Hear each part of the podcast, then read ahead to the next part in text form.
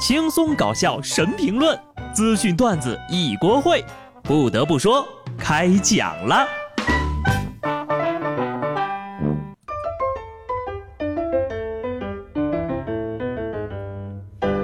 Hello，听众朋友们，大家好，这里是有趣的。不得不说，我是机智的小布。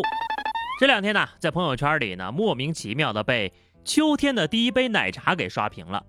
多渠道研究了一遍，满屏都写着秀恩爱。诸位男同胞们，还是小心点吧。姑娘们呢，已经开始对二十四节气下手了。因为秋天的第一杯奶茶刷爆了朋友圈，河南信阳的奶茶店的奶茶销量暴涨。店员介绍，他们也不知道是怎么一回事这两天呢，购买奶茶的消费者多了百分之三十，奶茶都卖断了货了。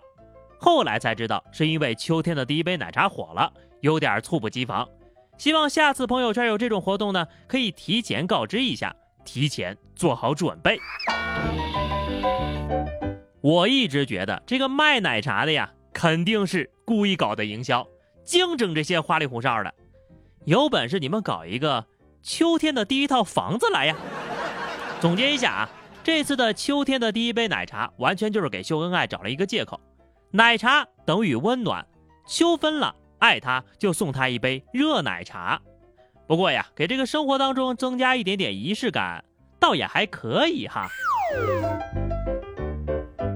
说到送温暖，最近武汉科技大学的一名新生就被温暖到了。小夏身高一米九七，高中的时候呢，因为寝室的床不够长，他的脚呀经常顶到同学的头，非常的尴尬，只好在校外租了房。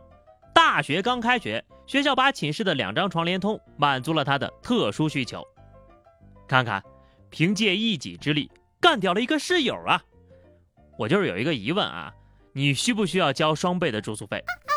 别的不敢说，就你们宿舍擦风扇、换灯泡的活儿，肯定归你了。当然了，如果你要是觉得太高了带来的困扰，我是愿意帮忙分担的，分我十公分就行了，谢谢。像我这一米七的身高呢，其实也是很困扰的。怎么样才能长高呢？寻医问药好久之后呀，我也得出了一个结论：下辈子吧，我选择放弃。毕竟命里有时终须有，命里无时莫强求。人呢，真的不能太难为自己。江苏淮安啊，一个二十二岁的小伙子，因为做这个断骨增高的手术，导致双腿严重感染，无法行走。小伙子因为身高不到一米八而感到自卑。专门跑去国外做的手术，然而手术的副作用非常明显，由于病情较重，很可能面临终身残疾。医生表示，为了长高做断骨增高的手术，非常的不值得，不要为了几公分的身高犯下不可挽回的错误呀！小伙子呀，你看错医生了，你应该去看看心理医生。不到一米八就很自卑，为什么会这么想？那还让不让我们不到一米七的活了啊？天塌了，还有前面那位同学顶着呢。祝你好运吧，早日康复。咱还是说回奶茶的事儿啊。对于我来说呢，喝不喝秋天的第一杯奶茶呢，并不是很重要。但是我深深的知道，再不赚点钱的话，冬天的第一口西北风就要来了。赚钱呢是很重要的，开心也很重要。而有些人。一旦不开心，就一门心思的想着毁天灭地。二十一号，一段后车行车记录仪拍摄的视频显示，一车辆在马路上行驶的过程当中，频繁踩刹车、别他车，并将咖啡泼向了旁车的挡风玻璃，看的人是胆战心惊呀。事后呢，当事司机表示已经联络了后车司机，并表示道歉，愿意赔偿损失，并承担一切后果。看看，互联网真的是一个非常神奇的地方。隔着屏幕看这个视频都能把人给气死。您这是泼咖啡吗？您这是谋杀吧？更气人的是啊，有网友发现，早在2015年呢，就有受害司机被这辆车别过，还是个惯犯。十二分呢已经不够罚了，吊销驾照，请考虑一下，能救人命呀。虽然说车主呢也说了可以原谅他，但是法律并没有原谅。这是道歉就能被原谅的事吗？道歉有用的话，要警察干嘛呢？发疯是要付出代价的，不是这一次就是下一次。所以呢，还请大家多一点冷静和克制。武汉的小周报警呀，说女朋友跳河失踪了，自己游了一半追不上。原来呀，他跟女朋友因为彩礼没有谈拢，女朋友找到他的姑姑评理，没想到姑姑呀却站在男生一方，觉得姑娘年龄大了，将就一下得了。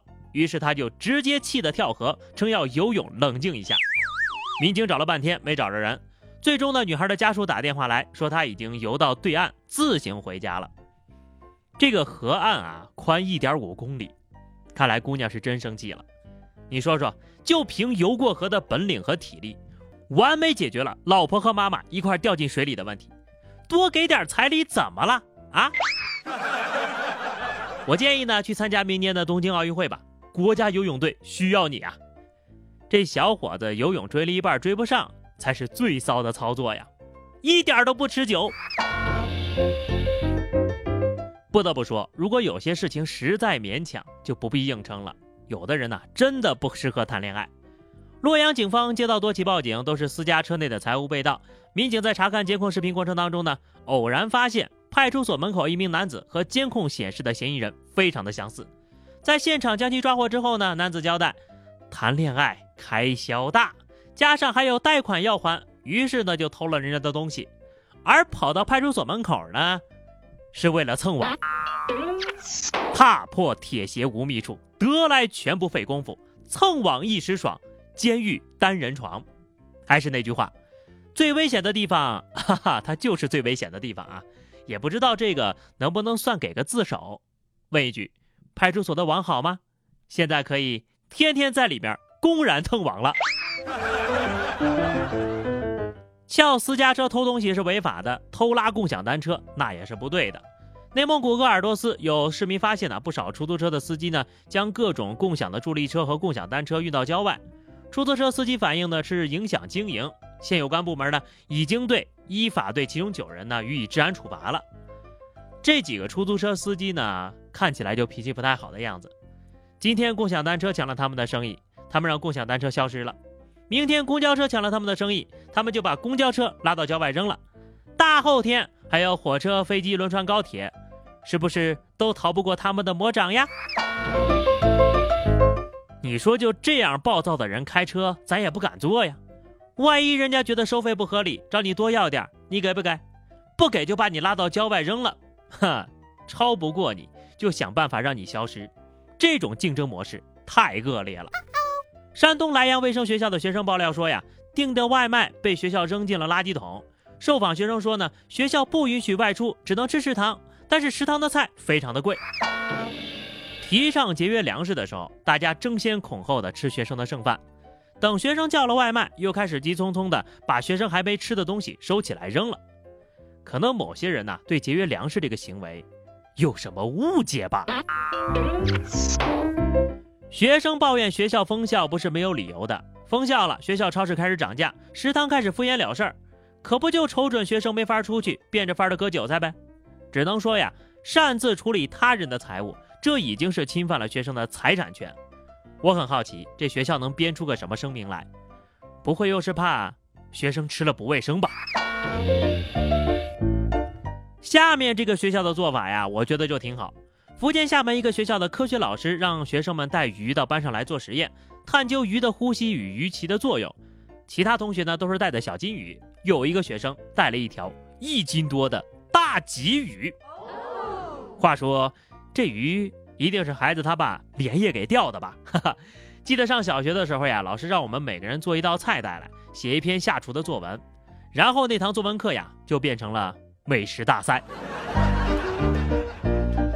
好了，那么以上就是本期节目的全部内容了。关注微信公众号 DJ 小布和这条 QQ 群二零六五三二七九二零六五三二七九，来和小布聊聊人生吧。下期不得不说，我们不见不散，拜拜。